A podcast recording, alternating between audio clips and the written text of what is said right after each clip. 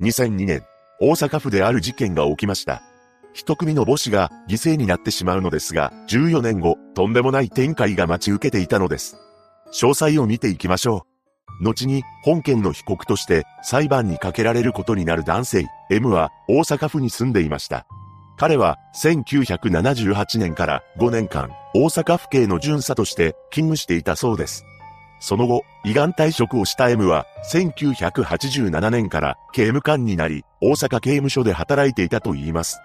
彼は、几帳面な性格であり、勤務態度は普通だったそうです。そんな中、一人の女性と結婚しています。妻となった女性には息子がいたようで、再婚でした。こうして血のつながりはないものの、義理の息子ができ、家庭を築くことができたのです。その後、義理の息子もやがて結婚して子宝にも恵まれました。しかし、義理の息子の結婚相手の女性 A 子さんと生まれてきた子供 B 君が後に犠牲者となってしまうのです。その発端となったのは義理の息子の行動でした。何でも、義理の息子は結婚しているのにもかかわらず、複数の女性と不倫を重ねていたそうなのです。さらに、義理の息子は消費者金融にも手を出していました。お金を借りていた理由は不明ですが、愛人や知人の名義で借金を繰り返しており、その額は2000万円にまで膨らんでしまったのです。ここまで来ると、どうしようもなくなってしまいます。そこで助け舟を出したのが M でした。義理の息子とは言っても、息子は息子です。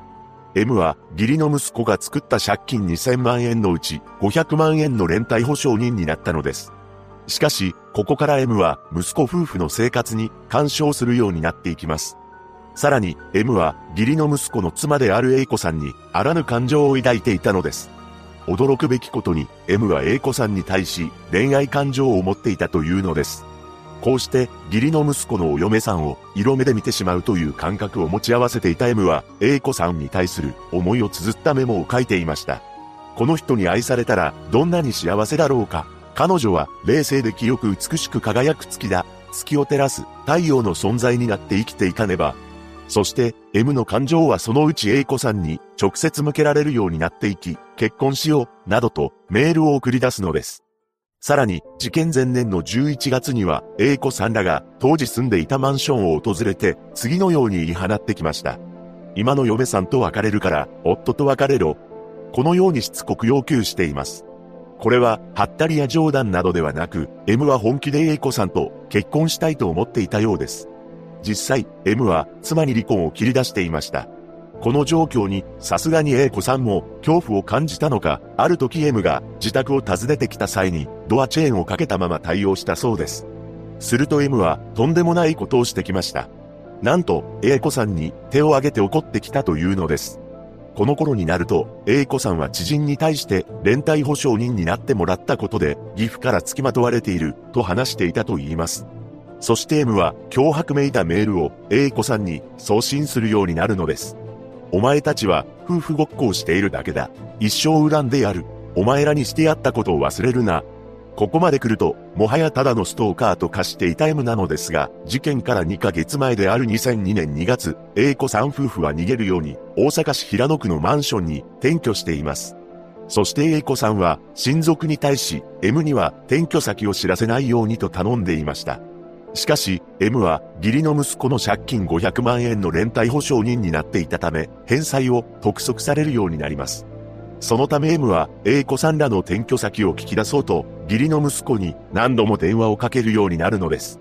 さらに、M は以前 A 子さんらが住んでいた周辺にたびたび足を運び、転居先を探している、と周囲に漏らしていました。そんな中、とんでもない事件が起きてしまいます。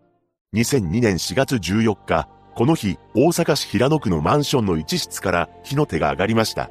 火は消し止められたものの、焼け跡からは変わり果てた二人の人間が見つかったのです。それは当時28歳の A 子さんと長男である当時1歳の B 君でした。その後の捜査でただの火事ではないことが判明します。なんと A 子さんと B 君は火事によってこの世を去ったわけではなく、炎が上がる前に何者かに手にかけられていたのです。A 子さんに関しては犬のリードで首を圧迫されたこと、B 君に関しては浴槽に沈められたことが原因だと分かりました。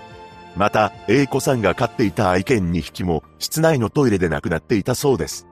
現場の状況は A 子さんの服装に乱れがあったり、タンスの引き出しが開けられるなどの形跡があったと言います。ただ、実際に金品の被害などは見当たらず、警察はこれを偽装工作とみて捜査を進めていきました。そこで最初に疑われたのは A 子さんの夫、つまり M にとって義理の息子だったのです。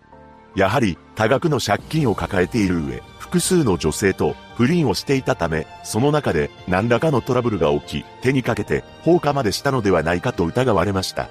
しかし、すぐにこの疑いは晴れることになります。なぜなら、義理の息子には完全なアリバイがあったからです。何でも、彼は出荷時間帯に別の女性と外食をしていたようで、お店のエレベーターのカメラに二人の姿が映っていたそうなのです。これにより、義理の息子による犯行は不可能とされました。そこで次に警察が目をつけたのが A 子さんにとっては義父である当時45歳の M だったのです。M は連帯保証人になっていたばかりか A 子さんに恋愛感情を持っていました。それなのに A 子さんからは拒絶され転居先を変えたことも教えずに連絡をよこすこともなかったのです。それが動機となり A 子さんらのマンションを突き止めた M が怒りに任せて事件を起こした犯人なのではないかと疑われてしまいます。また、事件があった4月14日、M は仕事が休みであり、アリバイもありませんでした。とはいえ、M が事件を起こしたと断定できる直接的な証拠もないのです。そんな中、事件の発生から約1ヶ月半が経った頃に意外な展開が起きました。というのも、M の妻が1日でも早く自首してくださいという書き置きを残して家を出て行ったそうなのです。つまり、M の妻も、夫が事件を起こしたものだと疑っていたということになります。その後大阪府警は事件から7ヶ月後の2002年11月、M を逮捕したのです。逮捕の決め手となったのは、現場マンションの階段に設置されていた灰皿に残されていたタバコの吸い殻でした。その吸い殻は72本あったのですが、その中の1本が M の血液の DNA 型と一致したのです。このことから M が現場マンションに行ったことはないという主張が覆され、実際には足を運んでいたと詰められました。さらに、捜査を進めていく中で、次々と M の怪しい状況証拠が出てきます。まず、事件当日、M は義理の息子を探していたと話していたのですが、どこに立ち寄ったか明確ではありませんでした。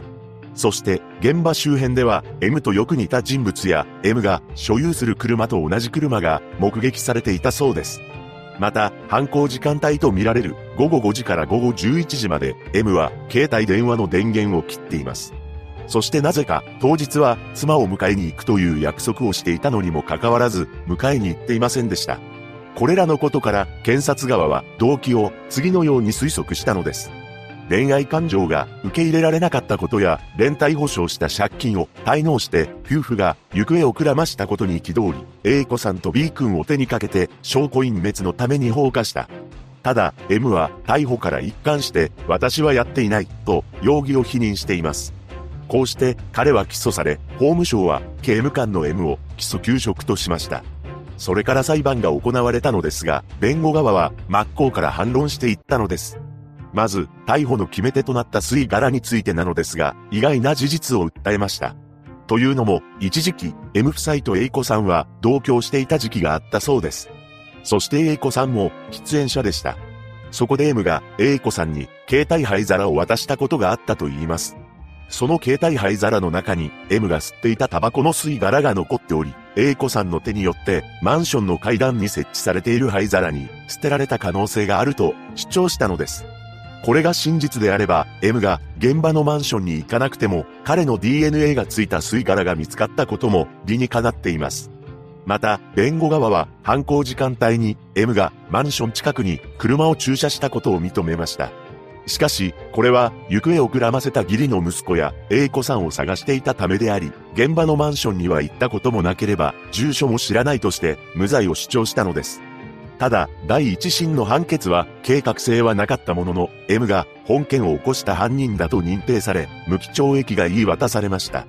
この判決を不服とした検察側、弁護側双方が控訴しています。そして控訴審では、二人の命を奪った結果は重大で、公正の余地がない、犯人ではないと、虚偽を述べて、反省の態度が見られないとして、M に極刑が言い渡されたのです。この判決に、弁護側は上告しました。そして2010年4月、最高裁の判断によって、全てが覆ってしまいます。なんと、最高裁は、第一審、控訴審の判決を破棄し、大阪地裁に、審理を差し戻したのです。つまり、裁判を、一からやり直せということです。極刑判決を受けた事件を、最高裁が差し戻すというのは、極めて異例の事態でした。差し戻した理由は、間接証拠だけで有罪とするには、犯人でなければ、説明できない事実が必要としたためです。そして、犯行時間帯に、携帯電話の電源を切ったことや、動機についても、なぜ M が犯人だと推認できるのか、納得できる説明がなされていないとしています。さらに、DNA が出た吸い殻については、フィルターの変色を理由に、かなり前に捨てられた可能性があると指摘したのです。これに関しては、被告本人が捨てたかどうかすら明らかではないとして、弁護側の主張を組んだ形になりました。また、最高裁は、マンション階段から見つかった72本の吸い殻のうち、4本が、A 子さんが吸っていた銘柄と、同じタバコだったことに目をつけます。そして、この4本の吸い殻から A 子さんの DNA が検出されれば、A 子さん自身が、携帯灰皿の中身を捨てた可能性が高くなる、と述べました。その上で、吸い殻72本すべてを鑑定するべきだとしたのです。こうして、残りの吸い殻の鑑定の結果が待たれたのですが、ここでとんでもない問題が浮上することになります。驚くべきことに、大阪府警が残りの吸い殻71本を紛失していたことが発覚したのです。しかも、これは事件から8ヶ月後の2002年12月の時点ですでに紛失していました。紛失した71本は段ボール箱に入れられて平野警察署に設けられていた捜査本部の整理棚に置かれていたそうです。捜査員が24時間常駐する捜査本部から第三者が持ち出した可能性は皆無だとして誤廃棄であると結論付けられました。実はこの事実は2004年1月に大阪府警が大阪地検に報告していましたが検察側は差し戻し審が決定するまで黙っていたのです。弁護側はこの事実を意図的に廃棄された疑いもあるとして批判しています。そんな中でも差し戻し審は行われ、検察側は警察官50人による喫煙実験などから吸い殻は短時間でも変色すると主張しました。さらに、被告の靴から採取した動物の毛が、現場の被害者宅の飼い犬の毛と同一との可能性を示す DNA 型鑑定の結果を新たに提出し、被告が事件当日に現場にいたのは明らかだとしたのです。これに対して、弁護側は、被害者宅の飼い犬の毛と一致しないと、相反する鑑定結果を提出して反論しています。さらに弁護側は、A 子さんの爪から見つかった繊維が M の着衣と一致しないことや、現場の足跡も M と一致しないなど、新証拠を叩きつけたのです。そして検察側が行った喫煙実験については、専門家が実験を監修していないと強調し、科学性のない中学生の夏の課題だ、などと言い放ちました。ちなみに、タバコの紛失についても審理され、元警察官は、証拠物とは別の資料という扱いで、重要という認識はなかったとし、同じような大きさの段ボールをゴミ箱にしていたために、間違えて廃棄したと釈明したそうです。その後の2012年3月、差し戻し第一審の判決公判では、弁護側の主張が認められることになり、なんと、無罪が言い渡されたのです。これにより、M は釈放されました。その一方検察側は諦めず、控訴しています。そして、凶器となった犬のリードや被害者の衣服など、複数の DNA 鑑定が新たに実施されたのですが、そこからは別人の DNA が検出されたそうです。最終的に2017年3月2日、大阪高裁は検察の控訴を棄却し、検察側が上告を断念したため、M の無罪が確定しました。この時点で M は59歳であり、定年に達していなかったため、刑務官として法務省に復職しています。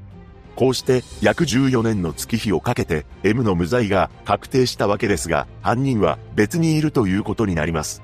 実は事件当時の目撃情報には現場マンションから怪しい人物が立ち去るのを付近の住民が目撃していました。その住民によると、怪しい人物は二人組であり、大柄で黒っぽい服装の男と、細身で黒っぽい帽子をかぶった女が小走りで立ち去っていたそうです。一人の男が疑われ続けた本実験。